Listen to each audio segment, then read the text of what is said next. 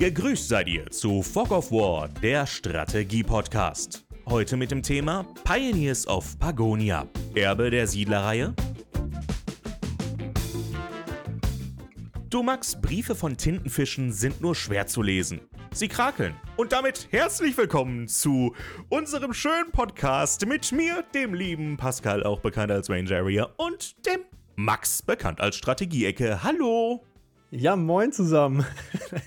Wieder ein guter äh, Flachwitz aus den Kommentaren. Also, wenn ihr auch euren Flachwitz oder einen guten Flachwitz habt, dann jetzt in die Kommentare rein, reinschreiben, dann äh, werden wir ihn gerne nehmen. Und grüße euch. Schön, dass ihr da seid äh, und willkommen, willkommen zu einer weiteren Folge. Heute sprechen wir über ein lang ersehntes und, äh, sag ich mal, wirklich interessantes Spiel. Pioneers of Pagonia. Was ist denn so deine bisherige Erfahrung mit dem Spiel, mein lieber Pascal?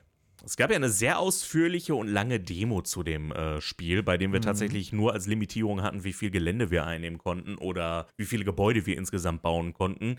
Tatsächlich ist ja Pioneers of Pagonia so ein bisschen in, den, in dem, in den, ähm, in dem Weg, dass es die neue Siedlerreihe werden könnte. Woher das Ganze ja. kommt, ja, ich, ich weiß tatsächlich, da kommen wir aber später nochmal zu, ich weiß tatsächlich gar nicht, ob ich es so unbedingt will. Aber woher diese, dieser Gedanke kommt, ist ganz klar. Das Spiel setzt auf den Wuselfaktor, es setzt auf ähnliche Spielprinzipe wie die Siedler selbst. Da werden wir gleich nochmal drauf eingehen, damit ihr alle abgeholt werdet. Aber ich glaube, der Hauptpunkt ist tatsächlich, dass Volker Wertig dieses Spiel entwickelt. Volker Wertig, der Urvater und der Schöpfer von Die Siedler. Und ähm, äh, bevor wir jetzt einfach zu weit vorausgehen und über den Volker auch nochmal sprechen werden, wollen wir euch einmal ganz kurz eben das Siedlerspielprinzip erklären, damit ihr alle auf derselben Ebene seid. Genau, denn die Siedler sind oder die Siedlerreihe ist schon etwas älter. Sie kommt aus den 90er Jahren, wenn ich mich jetzt nicht täusche. Und zwar ist es so, dass wir mit einem Hauptgebäude starten und dann quasi unsere Wirtschaftszweige aufbauen. Das heißt, wir haben zum Beispiel einen Holzfäller, der dann in den Wald geht, dort dann die Bäume rausholt und dann wird dieser, diese Stämme werden dann zum Sägewerk gebracht. Dort werden sie dann zu Brettern verarbeitet, die dann zum Bau benötigt werden und so weiter. Das heißt, wir haben dann auch einen Steinmetz, später dann Kohle, Gold und Erzminen, also äh, Eisenminen zum Beispiel. Äh, das Eisen wird dann später auch noch weiterverarbeitet. Dann gibt es Landwirtschaft, äh, Nahrung muss, für Nahrung muss gesorgt werden und, und, und. Das heißt, wir haben ein recht komplexes, Wirtschafts- und Aufbauspiel, was aber auch einen, oder bei den Siedlerteilen zumindest, einen militärischen Aspekt mit drin hatte. Ähm, das heißt, wir haben ein, ja, ein großes Gewusel an Warenketten, Warenströme, die von A nach B kommen, Berufe, unendlich viele Berufe gefühlt, die da verschiedene Jobs übernehmen müssen und so weiter.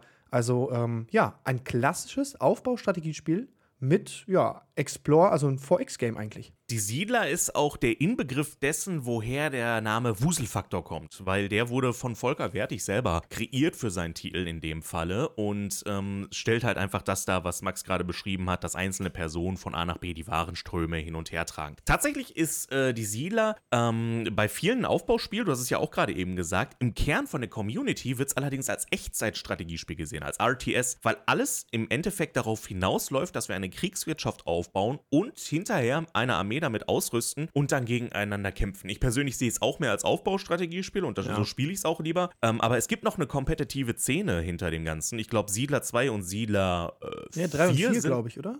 Äh, zwei ist auf jeden Fall zwei? mit dabei ja, und bei, da, bei drei und vier weiß ich gar nicht, welches kommt. Ich glaube, die vier, vier ist weiter vorne.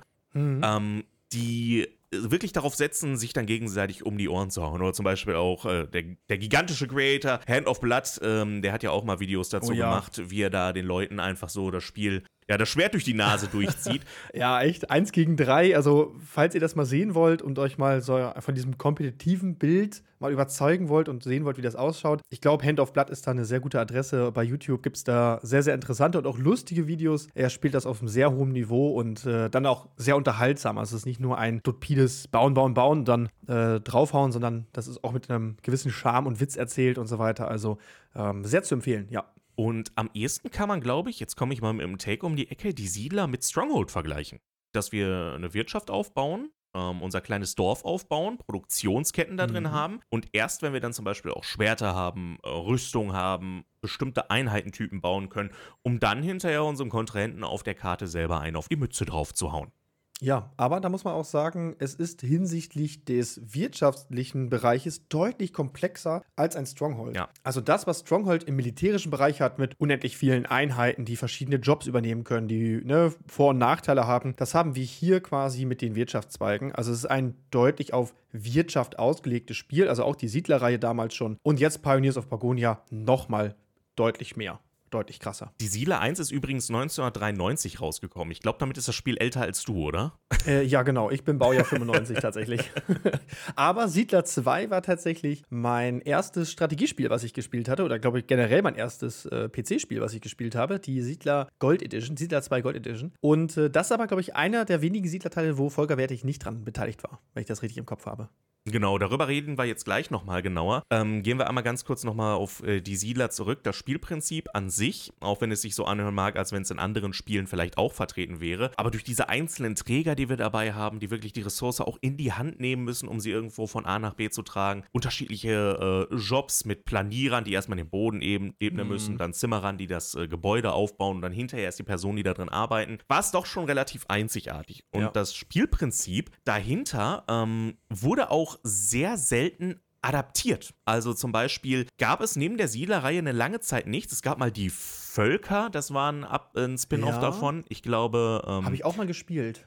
ich auch. Das, war auch gar nicht schlecht. Ähm, Ja, das aber war ja, sehr aber- ähnlich. Das war fast eine 1 zu 1 Kopie, nur mit einem anderen Setting damit dabei. Ich glaube, so etwas wie Cultures gab es, aber eine lange Zeit gab es nichts in dieser Sparte selber. Und umso mehr war es natürlich dann ein großer Verdienst vom lieben Volker Wertig, so ein Spiel dann zu etablieren. Und daher würde ich Mhm. sagen, Volker Wertig ist auch ein Name, der in der, in der deutschen Entwicklerlandschaft und auch außerhalb der deutschen Entwicklerlandschaft definitiv was zu bedeuten hat. Auf jeden Deswegen Fall, ja. lasst uns doch mal kurz darüber sprechen, wer ist denn Volker Wertig überhaupt? Genau, Volker Wertig ist ein sehr, sehr bekannter deutscher Entwickler, ähm, ist vor allem für Siedler 1 und Siedler 3, ne, wie schon besagt, Siedler 2 hat er nicht gemacht, ähm, bekannt. Äh, er hat sogar noch Siedler 3 mitentwickelt, obwohl er gar nicht mehr bei Blue Byte war.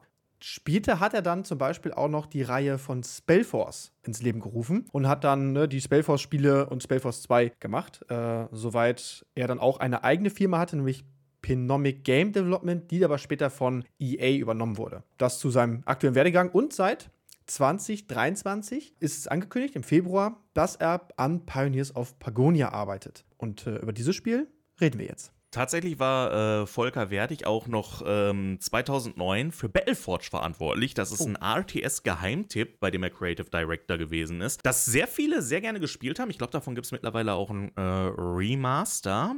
Remaster? Ne, ein Remake, glaube ich sogar. Ähm, aber das ist leider komplett unterm Radar geflogen, weil halt 2009 zur falschen Zeit einfach rausgekommen ist. Was ich ganz besonders interessant finde, wenn wir jetzt mal auf äh, Volker Wertig draufschauen, ähm, Immer wenn er bei Siedler mitgearbeitet hat, Siedler 1 und Siedler 3, gab es große Veränderungen in der Reihe, die die Reihe aber auch vorangebracht haben. Mhm. Siedler 2 ist quasi eine Verbesserung von Siedler 1 gewesen, Siedler 4 eine Verbesserung von Siedler 3, aber er hat quasi die Hochphase des Siedler-Genres geprägt gehabt. Und danach haben wir ja dann so die Zeit bei Siedler 5, 6, 7, Ja, 8, ja. reden wir nicht wo, drüber. Ja, wo, wo überhaupt gar kein Weg, also wo jedes Spiel anders war. Teilweise gab es mal einen Siedler, das war so ein bisschen wie Anno fast schon. Dann gab es einen Siedler, das war wie, wie ein Rollenspiel. Dann eins, das komplett wie ein Echtzeitstrategie war. Also ganz, ganz Ja. wild. Was man auch noch erwähnen kann bei Volker Wertig ist, dass er jetzt schon seit zehn Jahren, also seit 2013, im, vom deutschen äh, Entwicklerpreis in der Hall of Fame aufgenommen wurde. Also er hat äh, auf jeden Fall da hinsichtlich, was die Würdigung seiner Arbeit angeht, auch schon einiges erreicht. Ja, er gilt ja auch als Urgestein. Ähm, weswegen dann tatsächlich auch Ubisoft ihn eigentlich für äh, Siedler 8 wieder haben wollte. Das ist das Spiel, was jetzt als letztes rausgekommen ist, Neue Allianzen. Er hat auch dort am Anfang als, äh, das ist ein ganz wilder Weg gewesen. Creative Director war er, glaube ich, aber nicht dort angestellt und Mhm. äh, sein Team war in Düsseldorf und er selber war in äh, Ingelheim am Rhein. Dann haben sie einfach Siedler 8 angefangen und irgendwann durfte die Presse das Spiel spielen. Und das ist leider nicht ganz so gut angekommen. Wahrscheinlich auch, ich kann es nicht dazu sagen, dazu ist wenig bekannt über diesen Bereich. Äh, wahrscheinlich auch, weil einfach die Vision von Volker Wertig, was er von einem Siedler erwartet hat und das, was Ubisoft haben wollte, zu weit auseinandergegangen sind. Ja. Weswegen sie sich dann hinterher einfach getrennt haben. Genau, es sollen nach ähm, kreativen Differenzen, um das mal äh, so auszudrücken. Also im Endeffekt haben sich einfach die beiden Spielprinzipien grundlegend voneinander unterschieden und genau da greift auch Pioneers dann ein. Man merkt sehr stark, dass die Ideen von Pioneers sich sehr weit von dem Siedler 8 entfernen. Dabei muss man sagen, dass Pioneers of Pagonia nicht direkt eine Fortsetzung von, Siedler, von der Siedler 8 Entwicklung ist, sondern mit seinen eigenen Ideen in dem Fall äh, um die Ecke kommt, wenn man es so sagen möchte. Und ja, was aus Siedler 8 geworden ist, das habt ihr dann auch hinterher. Das habt ihr dann selber gesehen. Da müssen wir tatsächlich nicht mehr drüber reden. Aber über Pioneers of Pagonia, darüber wollen wir heute reden. Und äh, vielleicht erstmal mit der Frage, was möchte Pioneers of Pagonia überhaupt, überhaupt sein? Also zu Beginn direkt erstmal am 13. Dezember kommt es jetzt raus, aber im Early Access. Das heißt, es ist auf jeden Fall noch kein fertiges Spiel. Wir haben auch eine Roadmap, auf die wir auch noch eingehen werden äh, im, weiteren, ne, unsere, im weiteren Teil unseres Podcasts. Aber was Pioneers of Pagonia möchte, ist im Endeffekt ein Aufbaustrategie sein und der Militärpart wird im Verhältnis zu den Siedlerteilen auf jeden Fall stärker herausgenommen. Es ist ein Fantasy, also es spielt in einem Fantasy-Universum im, Endeff äh, im, Endeffekt. Also es gibt auch Magie, es gibt Fabelwesen und so weiter aber sehr, sehr klassisch auch die klassischen Aufbaumechaniken, die wir schon aus Siedler kennen. Das heißt, wir haben einen Holzfäller, wir haben Sägewerke, Steinmetze, wir haben unterschiedlichste Materialien, die aus diesen Grundmaterialien dann ausgebaut werden können. Wir haben äh, Ernährung, wir können unsere Bevölkerung äh, ja, wachsen lassen, also durch Ernährung und äh, ja, im Endeffekt ein, sage ich mal, sehr stark auf das Wirtschafts-, auf die Wirtschaftssimulation ausgelegtes Aufbaustrategiespiel. Auf den Spielablauf werden wir jetzt einmal genauer drauf eingehen. Dabei ähm, müsst ihr allerdings im Kopf behalten, auch diese Version, die wir jetzt gerade haben, ist sogar noch vor Early Access. Das heißt, das ist eine Release-Fassung, wie man sie sich vorstellen könnte. Aber bis ihr dann hinterher loslegen dürft selber bei dem Spiel, wird sich auch nochmal das ein oder andere Update dazwischen einschleichen, die die ein oder andere Sache besser machen dabei. Das müsst ihr dabei im Hinterkopf behalten. Das ist nämlich äußerst wichtig dann in dem Fall zu wissen. Ja, und dann sind wir bei der Anfangsphase von Pioneers of Pagonia. Das unterscheidet sich nämlich doch signifikant von dem, was ihr aus der Demo heraus kennt. Wir fangen nämlich nicht einfach an, irgendeine der vordefinierten Karten zu haben, wobei es da eine ganze Menge an vordefinierten Karten mhm. gibt, sondern es gibt jetzt mittlerweile auch den Map-Generator, oh, auf ja. den ihr euch eine Map selber erstellen könnt. Ja, freue ich mich drauf. Ähm, da haben sie auch schon von berichtet, dass sie äh,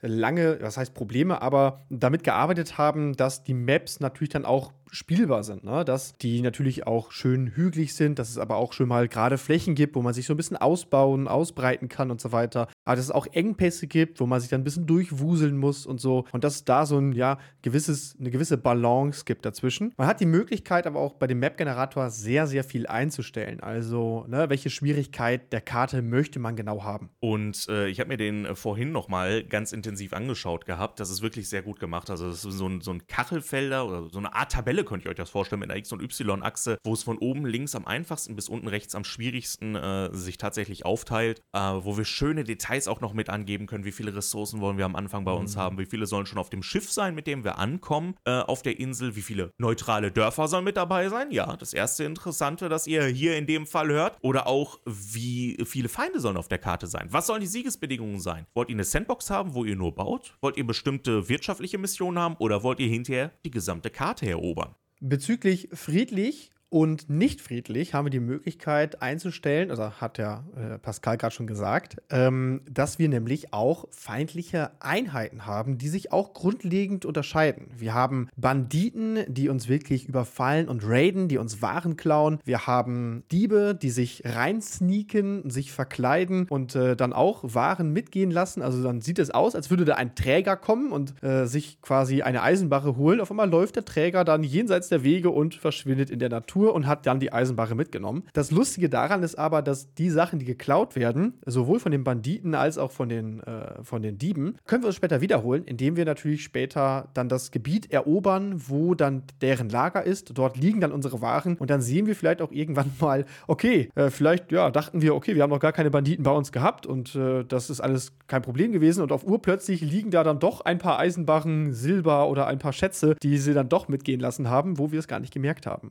Dazu Dazu noch äh, haben wir Werwölfe und Geister. Äh, die Werwölfe sind super interessant. Da denke ich mir auch so, okay, das ist wirklich jetzt eine, eine Gegnereinheit, die uns wirklich platt machen kann. Und zwar, äh, diese Werwölfe kommen ins Lager, sobald wir die Reichweite und, oder in deren Reichweite sind. Und dann äh, gehen sie rein, beißen einen unserer Bewohner, der wird dann quasi ja, infiziert und läuft dann in das Lager der Werwölfe und wird dann dort zum, ja, zu einem weiteren Werwolf. Und äh, dann haben wir, wenn wir nicht aufpassen, irgendwann eine gewaltige Werwolfplage. Und das heißt, wir müssen auch gegen Geister und Werwölfe, Banditen und Diebe müssen wir äh, etwas machen. Wir können die nicht einfach gewähren lassen, weil ansonsten wird die Plage nachher zu mächtig und das könnte uns nachher den, Spielsta den Spielspaß bzw. den ganzen Run auch äh, ja, vernichten, indem nämlich dann nachher nur noch Werwölfe rumlaufen und unsere ganzen Bewohner wir, oder wir keine Träger mehr haben und so weiter. Also eigentlich sehr interessant.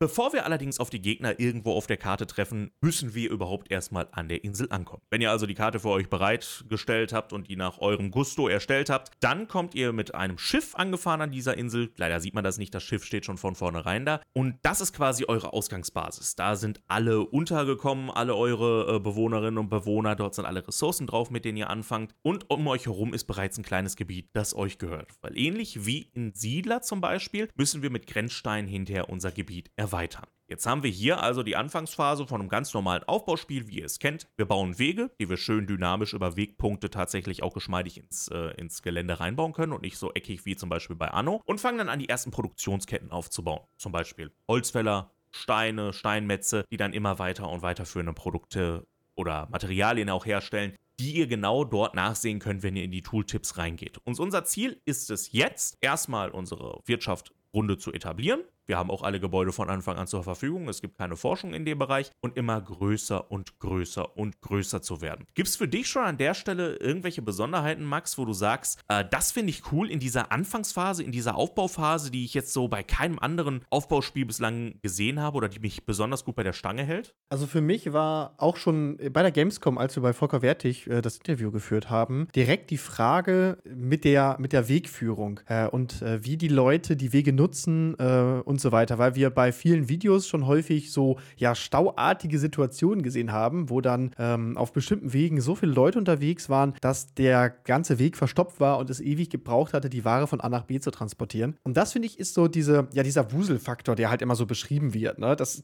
kann man nicht so einfach greifen, diesen Begriff, den muss man mal gesehen haben, dann versteht man, was gemeint ist. Und dahingehend dieser, dieser Wegführung, dass man vorausplanen muss, wo baue ich welche Gebäude, was gehört zu welcher Warenkette, wie nutze ich den Platz am besten. Also, das ist so, so ein bisschen dieser Min-Max wieder in mir, der das dann so planerisch durchexerzieren äh, möchte damit ich die Wege, die Transportwege möglichst äh, äh gering halte, dann ab und zu mal äh, Zentrallager ein, äh, äh, einbaue in meine ganze Struktur, dass die Waren auch mal deponiert werden können, falls es mal eine Überproduktion gibt oder so. Ja, und dann eigentlich diese Optimierung der einzelnen Abläufe, dass man das vorher rausplanen muss und dass man da so ein bisschen so einen Plan im Kopf haben kann in dem Spiel. Man wird beim allerersten Run das niemals perfekt haben, Gott oh Gott, ne? Also ich, bei mir war auch, äh, die ersten Runden waren immer so, da wollte ich schon gefühlt nach zehn Minuten neu anfangen, weil ich gemerkt habe, oh nee, das passt nicht, da ist, äh, das muss ich anders machen oder das möchte ich anders machen. Aber da ist ja auch jeder anders, ne? Also es ist nicht so, dass ihr so optimiert spielen müsst, ne? Ihr habt dadurch keinen krassen Nachteil, aber das ist so, so mein eigener Gusto quasi, den ich da äh, an den Tag legen möchte, dass es halt funktioniert. Aber das ist so ein Punkt, glaube ich, der dieses Spiel halt so stark ausmacht, ist dieses ja planerische äh, mit diesem Wirtschaftssystem und halt der, der, der, die Transportwege zu optimieren. So, das ist so für mich so ein Reiz, ne, so eine optimierte Wirtschaft aufzubauen. Die Pagonier laufen nämlich auf der Straße immer in einer Reihe, ohne sich dabei zu überholen. Ja. Also da, ähm, da gibt es kein wildes Durcheinander, die laufen schön in Reihe und Glied. Das ist mittlerweile verbessert worden. Das ist nicht mehr so wie in der Demo, wie ihr es kanntet, dass die alle wirklich äh, entlang eines Lineals gelaufen sind, sondern die laufen jetzt auch tatsächlich versetzt, sodass es wirklich schöner Wuselfaktor mit dabei ist. Ich bin, ich bin unsicher, was ich von dieser Mechanik halte, um ehrlich zu sein. Ich verstehe das, ich verstehe das Gameplay-Element dahinter, ähm, einfach um, um nochmal eine zusätzliche Komponente reinzubringen, mhm. zusätzliche Herausforderungen auch irgendwie mit reinzubringen. Aber ähm, wenn ich natürlich jetzt im Zickzack einen Weg um das Gebäude rumbaue und erst der Endpunkt der Straße wirklich dann der Punkt ist, wo die dann zum Gebäude hingehen, anstatt einfach querfeld ein, die drei Meter zu laufen, das ist natürlich dann so ein bisschen der Punkt, wo man sagt, ja, sind die jetzt, sind die jetzt doof? Aber mh, mm, ich verstehe schon, warum man das als zusätzliche Gameplay-Elemente einfach mit dabei haben möchte. Ja, das ermöglicht halt dieses Optimieren. Und ich glaube, das, was viele Siedlerspieler auch aus, äh, oder dass diese Siedlerspieler auch ausgemacht hatte damals, war einerseits der Zwang, optimiert spielen zu müssen, ne, weil ja ein PvP-Charakter drin war, also weil es ja um PvP ging im Endeffekt. Das fällt hier jetzt raus. Also der Zwang fällt raus. Also sag ich mal, ja, erschafft man einen neuen Zwang, nämlich äh, Stau. So, dass man einen erheblichen Stau hat, wenn man das schlecht plant und dass man vielleicht auch, der eine wird es nicht stören, der eine wird es schön finden und sagen, ja, geil, ich baue jetzt die Straßen so, dass hier alle über diese eine Hauptstraße müssen und da ist Dauerstau quasi. Und der andere sagt, nee, ich will hier einen fließenden Verkehr haben quasi, also wie so, wie so ein Verkehrsmanagement-Spiel. Aber es ist auch eher eine, mehr eine Randerscheinung als wirklich so extrem präsent. Ne? Also es ist jetzt kein, okay, wie manage ich die, äh, die Menschenmassen, sondern es ist schon ein Aspekt des Spiels, aber nicht so extrem dominant, wie sich das jetzt vielleicht gerade anhört. Wenn wir dann langsam in dieser Anfangsphase äh, durch sind und unsere Produktionsketten dann gebaut haben, auch mit den Transportwegen so ein bisschen optimiert haben, dann kommen wir langsam zu denen, was will das Spiel denn überhaupt hinterher von uns erreichen. Es gibt ganz verschiedene Siegesbedingungen, die ihr habt, sei es jetzt entweder zum Beispiel wirtschaftlicher Natur, Tutorial-Mission, welche Gebäude ihr wie bauen sollt, mhm. ähm, die Karte einnehmen, Banditenlager äh, ausräuchern oder vielleicht sogar andere Völker treffen, andere, andere Pagonia treffen auf der Karte und mit denen Handel betreiben und die Ziele von denen erfüllen. Das könnt ihr für euch erstmal selber definieren, auch am Anfang Anfang der Karte. Aber da sind wir genau bei dem, wie hinterher der Gameplay-Loop aussieht. Ihr wollt euer Basenbau weiter fortführen, ihr wollt eure Gebäude weiterhin optimieren, eure Produktionsketten weiterhin optimieren, immer größer werden, mehr für Wusel mhm. sorgen, aber auch gleichzeitig den Handel mit im Fokus halten, dass ihr mit anderen handeln könnt. Genau. Oder auch zum Beispiel den Kampf weiterhin mit im Fokus halten. Wichtig ist auch am Anfang des Spiels, dass man so einen gewissen Entdeckerdrang hat, äh, da man die Karte nicht direkt aufgedeckt hat, sondern man muss die ganzen Sachen erst finden. Sowohl die Banditenlager als auch die neutralen Dörfer, als auch die notwendigen Ressourcen. Ne? Zum Beispiel brauchen wir Kalksteinvorkommen, damit wir überhaupt äh, Beton herstellen können. Beton wiederum brauchen wir, um eine Mühle und einen Bäcker zu bekommen, ne? um dann halt im Endeffekt äh, Getreide auch zu Brot machen zu können. Im Endeffekt hängt also sehr viel von dieser Wirtschaft für sich selber. Also man baut es nicht zum Selbstzweck, sondern auch damit einfach weiterzukommen im Spiel und das halt gut planen zu müssen. Ne? Also man sagt dann, okay, jetzt brauche ich hier für meine Mühle brauche ich dann achtmal Beton und ich brauche drei Zahnräder oder zwei Zahnräder. Das heißt, man braucht einerseits das Kalkvorkommen, das muss man dann erstmal also entdecken und dann auch einnehmen, ne? also mit seinen Grenzsteinen dass es abgebaut werden kann. Dann brauche ich aber auch diese Holzzahnräder. Die wiederum muss ich im Sägewerk, nee, gar nicht, in der Holzwerkstatt bauen. Das wiederum braucht das Sägewerk vorher. Das Sägewerk braucht den Holzfäller. Also ihr seht schon, alleine für den Bau einer Mühle oder eines Bäckers, ähm, was jetzt, sage ich mal, sehr banal sich anhört, äh, ist schon eine riesige Kette an ja, Tasks und Aufgaben, die man vorher erfüllt haben muss. Das heißt, man spielt das Spiel nicht zum Selbstzweck, sondern man geht so seine Agenda durch und verfolgt die und ja, rennt dann zum einen von einem Meilenstein zum nächsten Meilenstein, bis man das erste Brot hat, bis man die erste, ja, das erste Schwert geschmiedet hat, das erste eiserne Werkzeug hat und so weiter. Also im, Gro im Groben und Ganzen ähm, ist das Spiel eigentlich, spielt sich eigentlich immer wieder, dass man von einem Schritt zum nächsten geht. Und dann baut sich langsam, aber sicher so das ganze, die ganze Wirtschaft auf das Riesendorf dahinter und so weiter. Und dann freut man sich einfach, das dem Ganzen beim Wachsen zuschauen zu können.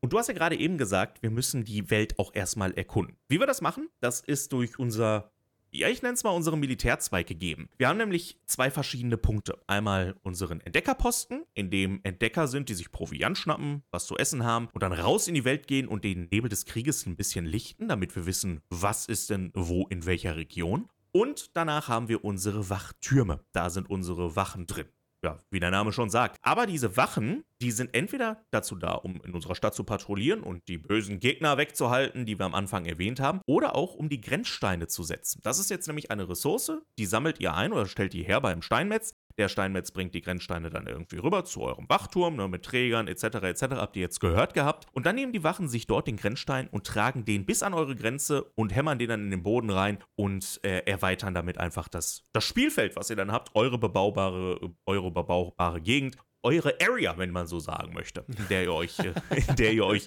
äh, durchspielen müsst. Übrigens ein kleiner interessanter Eure Fakt. kleine Ecke in dieser Welt. Eure kleine Ecke in dieser eine, äh, ein sehr interessanter Fakt in dem Spiel ist, What you see is what you get ist quasi das Motto des ganzen Spiels. Das war schon immer das Motto von Volker Wertig. Das bedeutet, wenn ihr jetzt einen Pagonia seht, der einen Karton trägt, wo drei Grenzsteine drin sind, dann kann der diese drei Grenzsteine zu dreimal Erweiterung nutzen. Und wenn er eine Erweiterung durchgeführt hat, dann verschwindet einer der Grenzsteine aus, diesem, äh, aus dieser Kiste heraus. Mhm. Das ist auch hinterher, wenn ihr Marktplatz baut, wenn die Wassermelonen dort in den Marktstand reingebracht werden, dann kommt eine hinzu, wenn einer diese dort ablegt und wenn einer die wegnimmt, ist die dann auch da weg. Das ist halt ein sehr, sehr ja. cooler Fakt, der mit dabei ist. Vor allem, wenn wir halt den Handel dann noch mit dabei haben. Genau. Wir haben nämlich ab jetzt die Möglichkeit, mit diesen neutralen Dörfern, die wir natürlich erst finden müssen, deswegen ist das Entdecken auch so wichtig und auch so spannend, äh, können wir mit diesen Dörfern in Handel treten. Jedes Dorf hat dann aber auch eine, ja, nicht einfach grundlos Bedarf, sondern wir haben dann zum Beispiel ein Bergarbeiterdorf oder ein Dorf, was sich auf Landwirtschaft spezialisiert hat. Und das Bergarbeiterdorf möchte dann zum Beispiel Spitzhacken haben oder Nahrung haben und so weiter, damit die Minen auch funktionieren, damit die arbeiten können. Aber zum Beispiel das Landwirtschaftsdorf möchte dann zum Beispiel Erz haben oder ähnliches. Das heißt, wir haben die Möglichkeit, mit einem Handelsposten eine, eine Handelsroute aufzubauen und mit diesem Dorf, sobald wir es entdeckt haben, in Kontakt zu treten und Handel zu treiben. Aber es ist nicht nur zum Selbstzweck, also wir tauschen Waren gegen Waren im Endeffekt, aber wir haben nicht nur Waren dabei, sondern wir können nämlich bei den Dörfern auch, ah, wie nennt man das nochmal im Spiel, äh, Pascal? Ich würde es einfach Punkte nennen, weil ich habe nämlich selber keine Ahnung, wie man jetzt genau diese Punkte nennt. Aber auf jeden Fall, wenn ihr den, wenn ihr, wenn ihr den Handel ähm, durchführt, dann füllt sich so eine kleine Fortschrittsleiste bei dem jeweiligen Dorf. Und dann werden sie sich irgendwann von neutral zu freundlich wechseln und dann habt ihr auch viel mehr Handelsoptionen, die ihr dann mit dem Dorf im Endeffekt durchführen könnt. Ich habe übrigens einen lustigen Bug gehabt, vielleicht hast du den auch gehabt. Ähm, Nochmal ganz das ist eine Early Access Version, die ist auch noch ja. eine Preview Version und ähnliches. Das kann mal passieren, aber ich finde, ich fand es einfach lustig, weil bei mir haben die Dörfer gar nicht gearbeitet. Also es, da war, die waren, die waren Menschen, das waren Geisterstädte. Da waren, Echt? ja, da war, war, niemand, war da und ich dachte, huch, okay, haben jetzt irgendwie schon die, die, Monster losgeliefert. Die Werwölfe. aber, aber das war direkt zu Beginn des Spiels, deswegen, naja, also sowas kann mal vorkommen, ne? Das, ähm, den Volker werde ich das auch gleich nochmal sagen, weil ich gleich nochmal ein Gespräch mit dem habe, aber mhm. äh, ja, solche Sachen können halt in dem Falle einfach ähm, passieren. Nichtsdestotrotz finde ich die Mechanik cool. Ja, genau, ich finde das auch. Also ich finde das richtig cool, dass wir mit den Dörfern halt so interagieren können. Wir können es sogar so weit treiben, dass wir, ich glaube, der erste Balken sind 100 Punkte, die wir sammeln. Äh, dann sind sie, glaube ich, befreundet, also nicht mehr neutral, sondern wirklich äh, als Freunde angesehen. Ähm, und das ist auch einer der Ziele des Spiels, ne, dass man alle Dörfer als Freunde hat und die Völker wieder vereint von Pagonia. Äh, was man aber auch machen kann, ist, es weiter auf die Spitze treiben und bis zu 200 Punkte sammeln. Und dann kann man das gesamte Dorf übernehmen und selber die Kontrolle über das Dorf ausüben. Das heißt, es wird dann quasi zu deinem deinem eigenen Gebiet und auch die Bewohner und die Produktion dort vor Ort äh, zählt dann mit bei dir mit rein. Kann ich die nicht einfach zu Vasallen machen und sagen, die sollen dem König Ranger huldigen? Knechtet euch. Los. Jetzt, jetzt hört ihr auf mich. Verdammt nochmal. Ich bin hier gekommen, ich habe euch Waren gebracht, jetzt gehört ihr mir. Ja, das ist auch mal eine sehr interessante Mechanik. Was man vielleicht dazu erwähnen sollte, jetzt mal ganz kurz als äh, Disclaimer dazwischen. Es gibt zwar andere Dörfer, andere Völker jetzt momentan da drin, aber es gibt keinen Multiplayer. Also ihr kämpft jetzt nicht gegen irgendein anderes Dorf, das euch dann angreifen könnte, zumindest stand jetzt nicht. Ähm, es ist also nicht so wie in Siedler die Mechanik damals. Mhm. Es ist ein kampfloses Spiel. Also, also nicht kampflos, aber kein PvP. Wir haben keine Möglichkeiten, auch gegen diese Dörfer zu kämpfen. Die einzigen zu bekämpfenden Einheiten sind halt Banditen, äh, Diebe, Werwölfe und Geister. Ähm, Im Endeffekt haben wir also keine ja, Dorf gegen Dorf-Situation oder äh, ja, Spieler gegen Spieler-Situation wie in Siedler. Was man auch nochmal dazu erwähnen kann, jetzt im Vorfeld, die Immersion soll noch weiter gesteigert werden. Das heißt, die Dörfer, die ihr Dorf, fin äh, Dorf findet, genau, die Dörfer, die ihr dort findet, werden auch noch weiter verbessert. Das ist so eine Information, die wir euch nebenbei schon mal geben dürfen. Die ist zwar geheim, aber wir dürfen sie trotzdem schon mit euch teilen. Es wurde extra mhm. erlaubt. Und zwar sollen noch mehr Gebäude dorthin kommen, um die Immersion zu steigern. Also die Dörfer sollen noch größer werden, sie sollen noch mehr wachsen. Äh, wachsen. Mein, mein Gott, jetzt ist aber wirklich für einen Podcast haben wir gerade das gute Wording mit dabei. Wachseln tun wir die alle. Und ja, sehr gut. Aber was ich interessant finde, dazu haben wir tatsächlich keine Informationen, aber jetzt so ein bisschen äh, in die Glaskugel reinschauen. Ich meine, das Spielprinzip ist schon so ein bisschen darauf ausgelegt, dass man eigentlich, wenn eine Infrastruktur dafür bestehen würde, also eine Serverstruktur dafür bestehen würde, recht leicht in Anführungsstrichen den PvP wechseln könnte, oder? Mhm, absolut. Also ich habe auch, da ich das Kampfsystem bei der Vorführung gesehen habe, die wir hatten, ähm, äh, gegen diese Werwölfe und so weiter, da habe ich mir schon gedacht, so, ja, aber rein theoretisch, wenn man dann seine Truppen dann, diese kleinen Armeen halt dann befehligen kann und so und dann das ähnlich wie diese Banditen dann Waren klauen kann vom, vom Gegner. Äh, das wäre doch auch super interessant, dass es so ja, Raids gibt, um den Gegner quasi aufzuhalten mit seinen Einheiten. Meiner Ansicht nach bietet das Spiel die Möglichkeit, vielleicht Modding, ich weiß ja nicht, dass es zumindest irgendwann doch einen PvP-Modus geben könnte. Fände ich cool. Auf das, was noch alles im Spiel kommen kann, da werden wir zum Schluss vom Podcast nochmal drauf eingehen. Vielleicht so als kleines Sneak Peek, damit ihr euch schon mal darauf freut. Stichwort Koop. Mehr sage ich dazu nicht. Mehr Oh sage ich ja, dazu nicht, ja. da müsst ihr bis Okay. zum Ende jetzt zuhören. Haha, Ranger hält wieder alle bei der Stange. Der Cliffhanger. Äh, der, der Cliffhanger, da ist Pascal mit dem Cliffhanger jetzt voll dabei. Aber lasst uns nochmal zum Spielprinzip zurückgehen. Also wir haben euch ja gesagt, der Basenbau ist im Fokus. Wir haben den Handel jetzt erwähnt gehabt, den Kampf, den haben wir euch schon mal näher gebracht mit den unterschiedlichen, äh, unterschiedlichen Feintypen, die mit dabei sind. Wie sieht's denn hinterher aus, wenn wir ins Late Game reingehen? Ähm, wenn wir ins Late Game reingehen, da kann ich euch schon mal feste Zahlen nennen, was euch momentan, Stand jetzt, ähm, Early Access, erwartet. Nämlich haben wir dort 40 Gebäude momentan, über 70 Waren oder genau 70 Waren und ihr könnt bis zu 3000 Einheiten im Spiel hinterher haben. Und zwar Ja. Einheiten im Sinne von Trägern, also Dorfbewohner insgesamt, egal ob die Wachen sind oder ähnliches. Und wofür wir die alle benutzen, das kann euch dann jetzt der Max einmal sagen. Wir haben nämlich auf der Karte die Möglichkeit, auch versteckte Orte zu finden oder so Secret äh, äh, Locations oder Hidden Locations werden sie äh, auch betitelt. Also so sonderbare Orte, wo wir dann unter anderem Artefakte finden können. Es gibt so eine Art ja, Blume, die man finden kann, äh, die man dann zum Beispiel als Geschenk an einen der neutralen Dörfer gibt, um halt diese Beziehungen besser äh, zu verbessern. Aber halt auch, man kann so ein Monument, so ein Turm bauen, das dann auch Dörfer beeinflusst, positiv beeinflusst. Also wir können nicht nur über den Handel Dörfer beeinflussen und sie auf unsere Seite ziehen, sondern auch ähm, ja, mit unserer Anzahl, unserer, also mit der Größe unserer Wirtschaft beeindrucken, mit, der, mit den Gebäuden, die wir bauen, beeindrucken, mit den äh, Einheiten oder mit, den, ja, mit der Bevölkerung, die wir haben, beeindrucken, um auch dort die, ja, sag ich mal, den Respekt der äh, anderen äh, Stämme und Völker von Pagonia zu erlangen, um halt im Endeffekt diese wieder zu vereinen. Ähm, genau, also wir haben halt versteckte Outposts, die wir halt aufsuchen können und äh, die halt für uns nochmal Boni bereithalten, wenn wir sie dann kontrollieren, beziehungsweise wenn wir dort halt dann, äh, wenn wir diese halt ausbauen können und so weiter. Das heißt, wir haben nicht nur das klassische Bauen, Bauen und sobald wir alle Rohstoffe, die wir benötigen, in ausreichender Zahl erkundet und auch eingenommen haben, ähm, lohnt es sich nicht weiter, das Gebiet zu erweitern, sondern äh, es macht auf jeden Fall weiter Sinn, auch im Mid- und im Late-Game die ganze Karte aufzudecken, um halt diese versteckten Orte zu finden, um diese dann halt auch zu kontrollieren, um halt die Dörfer auf unsere Seite zu kriegen. Wie lange so ein Spiel dauert, ist dabei ganz unterschiedlich. Ähm, also ihr könnt recht schnell durch sein bei einer mittleren Karte innerhalb von fünf Stunden, so bis zehn Stunden hin kann das dauern. Ihr könnt aber auch mit so einer Karte 15, 20 Stunden oder sogar noch mehr ähm, durchführen. Das hängt immer Ja. ganz drauf ab, was für ein Spielstil ihr seid, wie sehr auf Wie groß die Effizienz ihr Karte geht, ist. Wie groß die Karte ist. Äh, auch da können wir schon mal sagen, es sollen hinterher sogar noch größere Karten dazukommen. Das heißt, ihr habt schon eine Zeit, eine gewisse Zeit hier auf der Karte verbringt und dann ist ja hinterher auch einer der großen Spaßfaktoren, meiner Meinung nach, wenn so ein Late Game dann vorbei ist, immer wieder neu anzufangen und dann mit dem erlernten Wissen nochmal ein bisschen besser zu optimieren, ein bisschen effizienter zu bauen und trotzdem nochmal so einen Wuselfaktor mit dabei zu behalten. Das ist also für mich immer so, ne, so ein schöner Punkt mit dabei. Jetzt haben wir aber darüber gesprochen, Early Access, das ist so ein Spielablauf, wie ihr den in Pioneers of Pagonia haben werdet, wenn das Spiel released. Aber jetzt ist ja die Frage, die sich die meisten in dem Fall stellen, und dann? Was kommt denn danach? Was, was, was haben wir denn? War's das schon? Was? Das, ist das schon alles? Dafür soll ich mein Geld ausgeben, mein hart erarbeitetes Geld? Nee, es gibt jetzt eine Roadmap auf jeden Fall noch und die teilt sich in vier Säulen auf. Ich würde mal sagen, Max, wir gehen jetzt einfach mal die Säulen einzeln lang. Wir haben vor uns so ein Ja. schönes Bild. Ähm, und das erste Update, das im Februar 2024 rauskommt, ist die Wirtschaft. Ach, was für ein schönes Wort im Aufbau. Herrlich. Und dazu zählt der meiner Ansicht nach so lange ersehnte Fischer. wir haben Fischer. Fischer.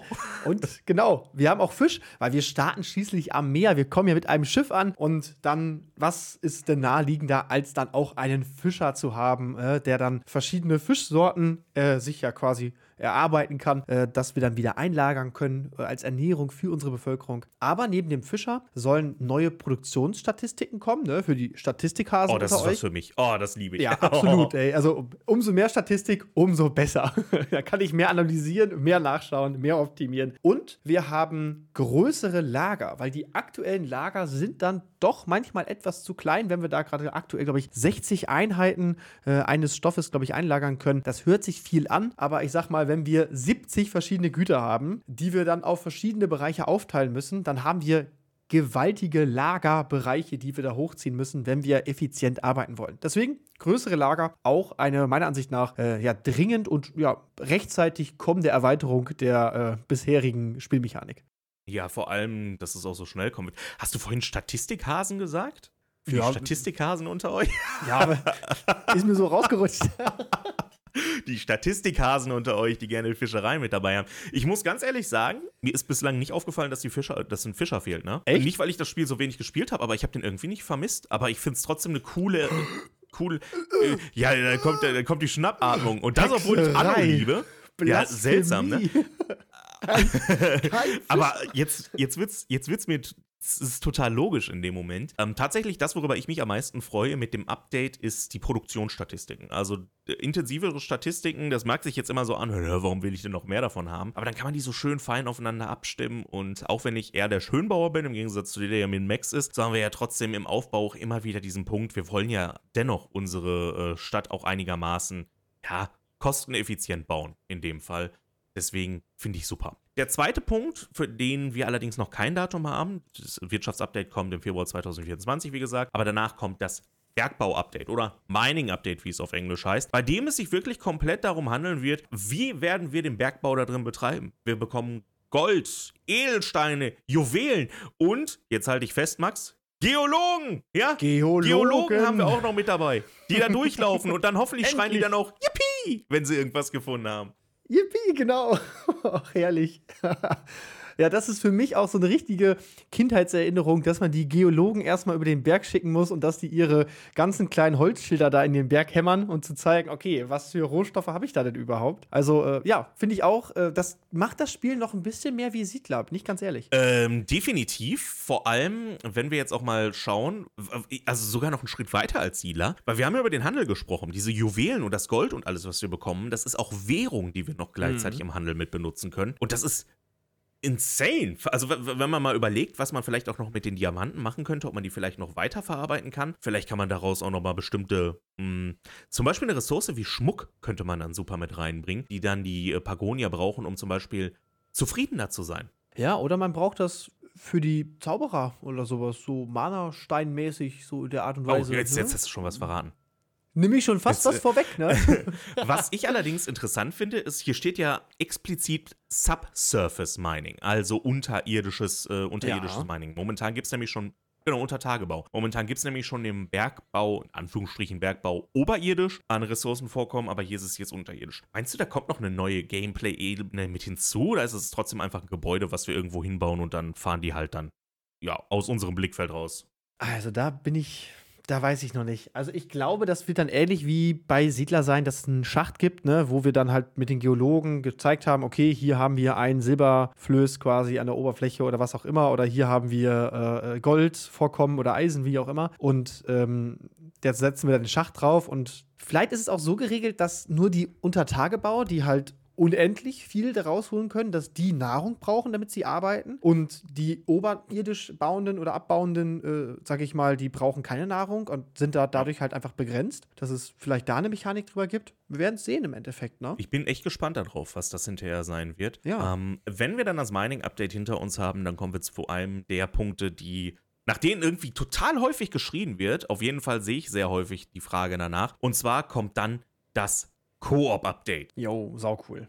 Also wirklich, das Spiel im Koop zu spielen, äh, freue ich mich riesig drauf. Ähm, äh, es muss gar nicht dieses PvP sein, ne? Koop ist ja im Endeffekt das Miteinander, ne? Ähm, falls ihr das jetzt mit PvP verwechseln würdet. Da gilt es, dass man zusammen ein Dorf gemeinsam baut. Ist das denn deiner Meinung nach ähm, trotzdem ein schöner Fluss nach vorne mit den, mit den begrenzten Ressourcen, die man ja auch am Anfang hat? Oder schränkt, die, schränkt das vielleicht beide einfach zu sehr ein da drin? Was meinst du da? Ich glaube, das gibt noch mal eine andere Ebene mit rein. Ne? Also wenn jetzt ein Planemeister dabei ist, der dann äh, seinen Stiefel durchdrückt, äh, das ist das eine. Aber wenn man sich jetzt absprechen muss und dann auch priorisieren muss, okay, machen wir jetzt erst den Beton oder kümmern wir uns erst um Eisen, weil da sind Werwölfe, die wir schon entdeckt haben. Äh, wie setzt man den Fokus? Äh, der eine ist vielleicht für die wirtschaftliche Richtung, der andere sagt, oh, ich bin etwas vorsichtiger, konservativer. Ich äh, sage mal, ich möchte erst mal ein bisschen ein paar mehr Wachen haben, nicht, dass wir dann nachher die Werwölfe bei uns ins Lager äh, bekommen. Also ich finde es gar nicht mal so schlecht, das dann in kooperativer Basis miteinander abzusprechen, wie man jetzt was plant und wo was hinkommt. Ich kann mir das noch gar nicht vorstellen. Ne? Also, ich finde die Idee cool, ähm, definitiv. Aber ich kann mir da wirklich noch nichts drunter vorstellen, wie, wie das dann hinterher sein wird vom, vom Spielfluss. Also ich denke mal, klar, die werden da natürlich, die werden da natürlich Balancing betreiben, wir werden nochmal schauen, wie das dann genau funktioniert und ähnliches. Aber ähm, ich hätte mir an dem Punkt eher gewünscht, dass man zusammen auf einer Insel vielleicht zwei Dörfer separat voneinander aufbaut und vielleicht noch ein bisschen weitergreifen. Ich meine, die Netzwerkstruktur ist ja dann gegeben für, für Multiplayer, dass man dann vielleicht so einen Schritt ja, ich weiß, jetzt schlag mich nicht, aber so diesen PvP-Schritt dann macht. Wie, wie bei sie. Ja, es, es, liegt doch offen auf der Hand. Das ist halt der. La ja. Also, friedlich ist ja schön und gut. Und ich bin ja auch ein friedlicher Spieler durch und durch. Liebe Workers and Resources, City Skylines, äh, Anno spiele ich auch friedlich, bla bla. Aber so dieser Punkt. Ja, ich bin auch ein zutiefst friedlicher ähm, äh, Spieler. Das, äh, das weiß meine Community auch. Also ähm, der Frieden, Friedensmax ist äh, ganz großer Name bei oh, uns. Eroberst ähm, du nicht in Victoria ja. 3 alle Länder, nein, obwohl das eine Wirtschaftssimulation ist? Ähm, ist? Nein, ist, äh, darüber reden wir hier nicht. Das ist ein falsches Spiel, Pascal. Ja, ja, ja. Ich will ja nicht. Also Friedensmax sagt auch, dass PvP ähm, bestimmt interessant wäre hier in diesem Spiel und ich äh, aber natürlich eigentlich mit dem friedlichen Aufbau äh, schon vollkommen ausgelastet bin. Aber wenn mich jetzt mal einer einer so äh, ganz aus der Blume heraus fragen würde, dann sage ich, ja, ich könnte mir das schon vorstellen, dass das Spaß machen würde, sich da mit ein paar Freunden die ein oder andere schöne Klopperei zu geben. Ne? Also ich bin dir nicht abgeneigt und ich hoffe auch vielleicht, dass da vielleicht irgendwann mal Tür und Tor geöffnet wird und man die Möglichkeit bekommt, auch äh, ein PvP zu spielen. Fände ich cool, ja. Die Frage ist also, einerseits ist es jetzt erstmal nur ein Gedankengang von uns, dass es gibt nichts Offizielles dazu, uns wurde auch nichts von den Entwicklern oder ähnliches dazu gesagt, explizit. Ähm, man kann natürlich diesen Gedankengang weiterführen. Jetzt sind wir hier schon im Jahr 2024 irgendwie. Gut, wir haben Dezember 2023, okay. Also da ist 2024 nicht mehr ganz so weit. Aber ich denke mal, dass es im Jahr 2024 nicht rauskommen wird. Mal gucken, ob es dann hinterher in, in, in, ähm, in weiterer Voraussicht mal entstehen könnte. Das wäre auf jeden Fall cool. Das ist halt noch so mal so ja, eine Langzeitmotivation mit dabei. Neben dem Koop, das wir äh, mit dem Update reinbekommen, sind aber auch noch mal neue Aufgabentypen. Wir haben so kleine Missionen, die wir abschließen können im Spiel. Da kann ich später noch mal drauf eingehen. Ich habe nämlich noch mal eine ganz andere Spielweise, die ich euch gerne vorstellen möchte, so als kleine Kirsche am Ende noch mal oben auf der Torte. Oh, ich weiß, was kommt. du oh, weißt, weiß, was, kommt. kommt. Du hast damit gar nichts am Hut, ja. ich weiß. Und dann haben wir auch noch neue Artefakte, die wir finden können. Aktuell gibt es ja diese Blume, die wir äh, aufsammeln können. Da sollen also noch mehr Artefakte kommen äh, und äh, neue Entdeckungen. Also ich denke auch neue versteckte äh, vielleicht Orte und so weiter. Also es wird wieder mehr auf der Karte zu entdecken geben. Es lohnt sich dann wieder mehr, vielleicht auch den letzten Rest, den letzten Zipfelchen der Karte auch aufzudenken. Und was dauerhaft währenddessen ähm, passieren wird, das ist als ongoing, also fortlaufend auch angegeben, das ist, dass unser Leben verbessert werden soll mit Quality of Life Updates. Wo dann zum Beispiel eine Geschichte reinkommen soll, wie unser Nahrungssystem läuft, noch mehr Statistiken mit hinzukommen sollen. Ähm, Copy Buildings, also ne, Copy and Paste von, von Gebäuden, ähm, zum Beispiel bei Farmen kann man das dann hinterher nutzen, die man dann irgendwo hinsetzt. Wir haben dann noch ein Kampfsystem, das Kampfsystem soll noch weiter verbessert werden. PvP, ähm, PvP, PvP. Äh, was? Bitte? Entschuldigung. Äh, nein. was, also was mir reichen würde, wäre, wenn ich überhaupt schon mal eine Lebensanzeige über den Einheiten habe. Die gibt es nämlich nicht. Ja, das wäre auch cool. Das wäre eine coole Erweiterung. Kannst du auch dem äh, Volker mal sagen. So Lebensanzeige. So als erster Schritt ja, hin. Äh, wir müssen ihn so langsam anfüttern, äh, äh, Pascal. Ja, stimmt, wir, stimmt, stimmt. Schubsen den immer weiter ähm, in diese eine Richtung, bis er diesen Pfad gehen muss. vielleicht können wir da, da können wir noch mal, ich glaube, wir dürfen noch ein, zwei Sachen können wir, zwei Sachen können wir, glaube ich, noch sagen dazu äh, was das genau bedeutet mit dem verbesserten Militär. Und zwar wird es einmal ein Attack-Move-Command in Zukunft auch geben. Mhm. Also ihr kennt das, alles auswählen und dann A drücken und irgendwo reinklicken von StarCraft oder so. Und der ähm, Rekrutierungsprozess und das Prozedere dahinter, das wird äh, auch nochmal verbessert mhm. werden, wie das Ganze vonstatten geht. Was heißt verbessert? Es wird auf jeden Fall geändert werden, wie das Ganze vonstatten geht und ähnliches wird sich dann nochmal genauer zeigen. Das sind so Informationen, die wir dann noch mit euch teilen dürfen. Genau. Und was dann noch kommt, Building Placement Enhancements. Was, was kannst du dir darunter vorstellen? Verbesserung der Gebäudeplatzierung, also dass wir, dass es vielleicht nicht mehr so hackelig, also es war ja manchmal so ein bisschen hackelig und so weiter, dass wir die Gebäude vielleicht noch etwas ja genauer platzieren können, ähm, vielleicht auch mehr Möglichkeiten, sagen, hey, ich will, dass es nicht an der Straße angelegt ist oder dass es doch quasi daran angelegt ist, also dass man es so verankert oder sowas. Ich weiß nicht ganz genau, also ich kann mir da sehr viel vorstellen, vor allem im Bereich Quality of Life, ne, ähm, dass man da einfach mehr Möglichkeiten der eigenen Einstellung bekommt. Ja, ich bin mal gespannt. Was ich mir in demselben Gedankengang ähm, gerne wünschen würde, wären vielleicht so ein paar ähm, Erweiterungen, so Upgrades für die Gebäude jeweils. So wie bei City Skylines 2, meinst du, nach dem Motto? Ja, noch nicht mal so wie in City Skylines 2, vielleicht auch irgendwie. Ja, doch, ein bisschen schon. Äh, Dass so, man mehr Arbeiter hat, ne? So Holzwerkstatt. Ja, genau. Noch ein Arbeiter mehr drauf oder bei der Beton. Ja, auch äh, optisch, dass ich das zum Beispiel Lagervergrößerung und dann packen wir ein Lager Ja. da dran. Ähm, oder auch bei Wohngebäuden oder ähnliches. Man kann ja bei Siedler 8 sagen, was man möchte, aber wie die Gebäude sich auch zusammengepackt haben, ähm, wenn man zum Beispiel äh, Gebäude mit einer Straße voneinander getrennt hat, dann ist darüber so ein Bogen entstanden, dass die miteinander verbunden gewesen sind. hm, Das sind halt hm. coole Sachen, die, die könnte ich mir schon da drin vorstellen. Und im selben Atemzug, nur damit ich es auch nochmal erwähnt habe, mir fehlen Deko-Elemente momentan. Ich bin halt so einer, der ich Echt? will dekorieren, ja? Hast du die Katzen gefunden? Die Katzen. Die Katzen, vier Katzen. Welche Katzen? Ja, also, äh, ich wollte gerade schon sagen, Chat, ich gebe euch jetzt meine Hausarbeit auf. Ihr geht in die Pagonia-Streams rein und sucht nach den vier Katzen, die wir auf Gebäuden oder in Gebäuden finden können. Ich meine, es waren vier. Ja, aber die Katze ist ja kein Deko-Element. Nö, aber eine Katze. Ja. Ich weiß, was du meinst mit Deko. ähm, ja, dass wir selber nochmal Zierbäude setzen können, äh, Zierbäume setzen können oder dass wir Brunnen oder sowas, also dass wir so ein bisschen mehr Ja, genau. ja, verschönern können, einfach die Gegend so, ja. Das, das stimmt da. Ich habe das recht. versucht in der Demo zumindest. Jetzt habe ich es noch nicht versucht in der Version. Wir dürfen die Version schon spielen, deswegen reden wir auch darüber. Also wir reden jetzt hier Ja. nicht einfach nur auf Grundlage von Theorie, äh, sondern auch Praxis. Aber ähm, ich habe versucht in der Demo den äh, Förster einfach das Zielgebiet mitten in ein Dorf zu setzen, dass der dann Bäume auf die freien Flächen ähm, packt. Aber der dreht ja so am Rad auf einmal, dass das ganze Ding nur noch ein riesengroßes Waldgebiet ist, wo man die, die Ja, aber auch das ist, glaube ich, ein bisschen verbessert worden. Aber in der Demo Der ist der komplett freigedreht. absolut wild. Also, ich habe, das ist, glaube ich, das Gebäude, was ich am wenigsten gebaut habe, weil mich diese, diese kleinen Mini-Bäumchen, die dann überall rumstanden, so dermaßen genervt haben. Ich dachte, nee, raus damit, du. Ich baue den nur einmal, um die Aufgabe abzuschließen, danach wird er direkt wieder abgerissen oder stillgelegt. Also, nee, nicht mit mir. ja, schwierig. Und zu diesen äh, Qualitätsfeatures sollen dann hinterher noch ganz viele neue Benachrichtigungen reinkommen und so weiter und so fort. Das sind erstmal die vier Säulen der Roadmap, die wir jetzt hier parat haben. Ähm, aber vielleicht kann der Max uns noch ein bisschen was über das sagen, was dann so in Zukunft weiterhin geplant ist, allerdings noch ohne festen, feste Säule oder ähnliches, weil du hast es ja auch schon mal gespoilert gerade eben. Ja, genau, richtig. Ich habe so ein bisschen vorgegriffen, als wir über die Diamanten gesprochen haben und äh, über die F- Funktion dieser Diamanten neben dem Handel. Äh, wir haben oder wir werden nämlich neben magischen Hexern werden wir auch Zauberer bekommen, also neue Einheitenklassen, weil wir befinden uns ja in Pioneers of Pagonia, also auf Pagonia, einem, sag ich mal, fiktiven Fantasy-Szenario. Ne? Es gibt ja auch Werwölfe und Geister. Ähm, neben diesen Werwölfen und Geistern werden wir, also nach diesen magischen Hexern und Zauberern, auch noch eine neue feindliche oder gegnerische Einheit bekommen, nämlich äh, eine mysteriöse Einheit, die bisher nur The Cursed betitelt wird. The Cursed, ich, mein Englisch ist absolut grottig. Pascal, helf mir bitte. Die Verfluchten. Die Verfluchten, also geht so wahrscheinlich in die Richtung äh, Geister wahrscheinlich oder irgendwas ähnliches. Ähm, mal gucken. Was ich auch interessant finden würde, wäre so eine Art, ja, so, so, so ein Boss-Mob, der dann irgendwie so eine Art Troll oder sowas, der dann äh, rumläuft oder sowas. Da sind wir dann schon wieder im Bereich von Northgard, aber ähm, das ist mir sogar gerade im Sinn gekommen. Aber neben dem Neben den neuen mysteriösen Gegnereinheiten bekommen wir auch noch die, den Schatzsucher, der über die Karte rennt und nach, ja, Schätzen sucht, nach Verborgenem. Wer hätte das gedacht sucht. beim Schatzsucher? Ja, also ich bin auch ein Schatzsucher, ne? Aber ich bin nicht so erfolgreich leider. Deswegen habe ich das äh, an den Nagel gehangen. Bin dann lieber äh, Streamer geworden, ne?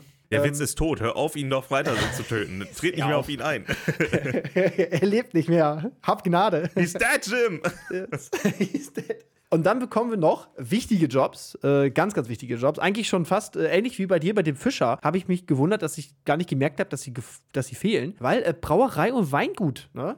Äh, Unsere Leute haben bisher nur Wasser zum Saufen. Das ist natürlich eine absolute Frechheit. Das muss ja geändert werden. Wir sind ja auch schließlich, das ist ein deutscher Entwickler. Kann ja nicht angehen, dass hier kein Alkohol im Spiel ist, ne? Es ist ja quasi unmöglich. Es sagt auch viel über mich aus, dass ich an die gedacht habe, dass mir aufgefallen ist, dass die fehlen, anstatt dass der Fischer mir gefehlt. Also ja. Aber dass Ja. eine Brauerei nicht existiert, ist mir direkt aufgefallen. Prioritäten. Ja, aus dem Ruhrpott, Ja. wo man den Pilz, äh, Pilz trinkt, da, ja, da wird der Pilz Ja, nicht ich bin halt. Norddeutscher, ne? Wir gucken halt auch auf den Fisch, ne? Das ist halt, ja, äh, stimmt. Wenn wir mehr sehen, dann wissen wir direkt, geil, gibt Fischbrötchen. Aber naja, hier nicht. Ja, und dann gibt es auch am Ende, soll es noch größere Karten geben. Und da muss ich nochmal sagen, Verbesserung des Kampfsystems, noch größere Karten Hm. Jetzt kommt er wieder. Da, da bietet sich doch vielleicht auch ein PvP an. Ha? Wie wär's denn, Volker? Kriegen wir das auch noch hin? ja. Es, es, es ist, schreit wirklich alles danach, nach PvP. Also, äh, bevor ihr das zu negativ seht, das erstmal, vielleicht, vielleicht erklären wir das auch nochmal jetzt hier nach einer Stunde PvP. ist äh, Player versus Player, also ähm, gegeneinander dann antreten und ähnliches. Genau.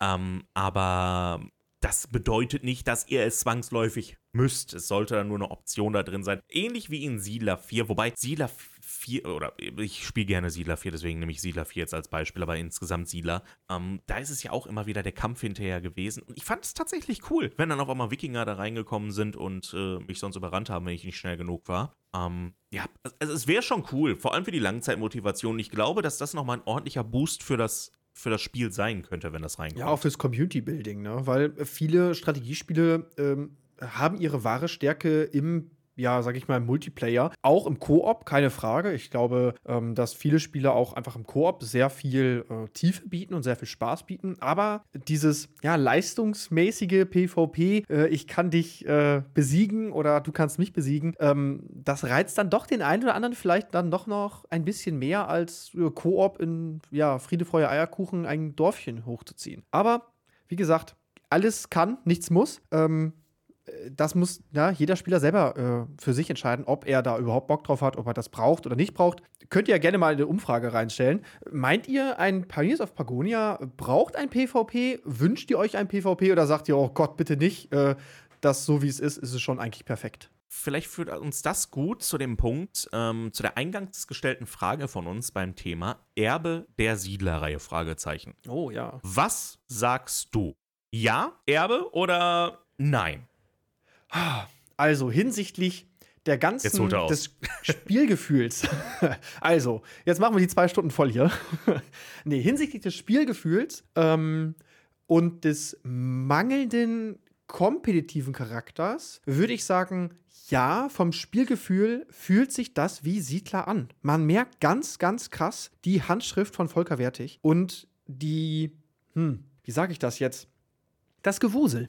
Ich glaube, äh, dahingehend ähneln sich die Spiele sehr, sehr stark. Das, was sie halt aber auch umso prekärer unterscheidet, ist halt der Fokus rein auf Wirtschaft und weg von dem Militär. Ob das jetzt im Endeffekt den Stand eines Siedlererbens, sag ich mal, zunichte macht, mag ich irgendwie zu bezweifeln, weil ich finde, es fühlt sich trotzdem immer noch wie ein Siedler an. Ähm, und das ist ja im Endeffekt immer noch ein Early Access ist. Es ist noch formbar, ne? die Hoffnung äh, steht zuletzt. Ähm, Würde ich sagen, ja. In meinen Augen ist das hier endlich mal wieder ein Spieletitel, der den alten Siedlerteilen sehr, sehr nahe kommt. Man kann es nicht kopieren und gleich machen, aber auf einer eigenen Art, auf einer eigenen und schönen Art, äh, kommt dieses Spiel dieser, sag ich mal, ja, wunderbaren Siedlerzeit äh, Ende der 90er ähm, eigentlich sehr, sehr nah ja, für mich ist das mein Siedlererbe. Ich äh, würde auch sagen, dass man die Handschrift von Volker sehr stark merkt in einem Spiel. Also man erkennt die Wurzeln, man erkennt, woran sich das Spiel orientiert, auch gameplay-technisch. Ähm, ich würde allerdings nicht sagen, dass es ein Erbe für die Siedler ist, weil es, das, das will es meiner Meinung nach auch gar nicht sein. Es will das äh, ein ähnliches Gameplay-Prinzip aufgreifen, aber es will was komplett anderes daraus machen. Halt, wie du gerade mhm. gesagt hast, hin zur Wirtschaft und weg von diesem Kompetitiven. Und ich glaube, das ist auch genau der Punkt, warum zumindest Stand jetzt kein kompetitiver Modus darin geplant geplant ist und auch kein Kampf gegen andere geplant ist. Man wirklich seinen eigenen äh, Pioneers of Pagonia Weg gehen möchte und Siedler einfach mal Siedler sein lassen möchte, sagen möchte, okay, auch hier wieder das Zitat, it's that Jim, lass es, lass es tot am Boden ja, liegen, genau. das, das will man nicht mehr. äh, wir machen jetzt unser eigenes Ding mit ein bisschen mehr, ähm, mit, mit, mit ein bisschen mehr Wusel, mit neuen Gameplay-Elementen, zum Beispiel dieses Straßensystem, was wir eben erwähnt haben. Und äh, wir versuchen einfach unser eigenes Ding. Wir beleben das Genre wieder, Mhm. Aber wir beleben nicht die Reihe wieder. Und äh, daher würde ich tatsächlich. Das große Wuselgenre. Genau, das Wuselgenre. Wir bringen das Wuseln wieder zurück. Ähm, get back to the Wusel. Aber wir wollen nicht Erbe der Siedler-Reihe sein. Und ich glaube, dass damit würde man dem Spiel auch, ähm, würde man dem Spiel auch Unrecht tun, wenn man nämlich anfängt, es mit Siedler zu vergleichen. Das ist unmöglich. Und da würde im direkten Vergleich, wenn man einen Siedler erwartet, würde Pioneers of Pagonia halt untergehen, weil es halt so anders ist als Siedler. Wenn man es aber als Aufbauspiel betrachtet, als Wuselspiel betrachtet und als Pioneers of Pagonia betrachtet, ist es halt deutlich besser als Siedler. Und ich glaube, ja. ähm, da muss man halt wirklich, da muss man halt wirklich diese, diese, ähm, diese Aufmerksamkeit drauf richten. Absolut. Und alle die, die jetzt aber sagen, Mensch, ich hätte aber doch ganz gerne einen etwas kompetitiveren Ansatz in diesem Spiel, haltet ein. Ich habe eine Lösung für euch. Es gibt ja vorgefertigte Karten. Und von diesen vorgefertigten Karten ist vor allem die letzte, die sechste, glaube ich, ist es, äh, soll recht schwer sein. Ähm, aus, äh, mit den, um, sag ich mal, den Worten von Volker Wertig zu zitieren. Ähm, sie ist recht anspruchsvoll. Besteht natürlich die Möglichkeit, eine Art Speedrun zu machen. Da es ja diese Aufgaben gibt, die man abarbeiten kann, ne? wer oh. als erstes einen äh, verbesserten Soldaten gebaut hat, wer als erstes ähm, Silber äh, eingelagert hat in seine Schatzkammer oder dann später auch Gold von mir aus, dass man diese Task quasi nachjagt und ne, einem zeitlichen Faktor unterlegt und sagt, okay, wie schnell schaffe ich es, Beton zu bekommen? Wie schnell habe ich mein erstes Eisenschwert und wie schnell schaffe ich es, die ersten 400 Bewohner zu bekommen? Ähm, ja, dass man quasi sich darüber dann ein eigenes, ja, eine eigene kleine Challenge macht. Das wir, glaube ich, vergessen zu erwähnen haben, ist, dass man eigene Karten-Seeds erstellen kann und diese Seeds auch teilen kann. Und solange es geht, sollen diese Seeds auch durch diese Updates nicht sage ich mal, blockiert werden. Irgendwann wird es Updates geben, die diese Seeds dann unbrauchbar machen, aber ähm, dass man die ja nicht wieder nochmal spielen kann. Aber diese Seeds kann man miteinander teilen und dann sagen, hey, ich habe es übrigens in 52 Minuten geschafft, äh, bis ich das und das geschafft habe. Und dann kann jeder andere sagen, okay, alles klar, das toppe ich jetzt. Und dann kann man rangehen, wenn man halt zwanghaft einen kompetitiven Charakter haben möchte, dann kann man sich den hier auch suchen und man findet ihn auch. Und meiner Ansicht nach, es macht Spaß. Also, auch wenn du da wahrscheinlich nicht so viel von hältst, oder, Pascal? ja, zwanghaft einen suchen, weiß er ja auch nur, weil er zwanghaft einen gesucht hat. Deswegen kann er es nämlich genau sagen. Äh, ja, also das ist aber auch das Schöne mit dabei. Ich meine, äh, wir sind vollkommen unterschiedliche Spielertypen und du hast da drin ja. was gefunden, ich habe da drin was gefunden. Und das zeigt ja auch ein gutes Spiel, meiner Meinung nach. Äh, vor allem mit einem Sandbox-Charakter, wenn man unterschiedliche Wege hat, unterschiedliche Wege dann auch hier drin spielen kann. Und äh, diese Wege werdet ihr dann bei uns auf Twitch beobachten können. Mhm YouTube bei mir zumindest, weiß gar nicht, ob bei dir auch auf YouTube. Mal ähm, gucken, weiß ich noch nicht ganz genau. Ja, auf jeden Fall äh, werdet ihr die bei unseren Plattformen sehen. Und ja, das äh, dann werdet ihr selber ab 13.12., 13.12. war es, ne? Genau. Ja. Werdet ihr selber loslegen können. Und das war's für diese Folge. Ne? Das waren unsere Pioniere, liebe Leute. Ja. Ich hoffe, es hat euch Spaß gemacht. Ich hoffe, ihr habt einiges darüber erfahren, was, äh, was Pioneers of Pagonia ist und konnte daraus ein bisschen ja, Informationen für euch ziehen, ob es euch interessieren wird. Genau. Also, ich bedanke mich fürs Zuhören. Schön, ich dass ihr dabei wart. Ich bedanke ähm, mich. Und auch. ich bedanke mich auch im Namen von Pascal, dass ihr mit dabei wart heute und uns auf diese kleine Reise durch die Entwicklung von Pioneers of Pagonia und jetzt auch den endlich äh, heiß ersehnten Early Access Release zu äh, ja, uns zu begleiten. Wir werden uns natürlich häufiger noch in diesem Podcast über dieses Spiel unterhalten, spätestens dann, wenn es auch wieder im Full Release ist oder wenn es große Änderungen gibt im Spiel, über die wir, sage ich mal, reden wollen, dann wird es das hier auch bestimmt noch mal zum ja, Gespräch kommen. Vielleicht schaffen wir es auch mal, Volker Wertig hier einzuladen und mit ihm im Endeffekt nachher über das passende oder das ganze Spiel zu sprechen. Ich würde mich zumindest freuen, wenn wir das hinkriegen würden. Stimmt. Meinst du, den Podcast gibt es noch, wenn das Spiel full released wird? Hm, ich hoffe doch mal lieber. Ich glaube nicht. Also, wenn ich dich so sehe, dann ist. Ah, naja. Äh. Gut, dann schließen wir hier mal ab. Ich bedanke mich und äh, wir hören uns dann nächste Woche wieder. Ja, auf jeden Fall. Ich muss jetzt mit Volker sprechen gehen. Tschüss. Alles klar, viel Spaß dabei.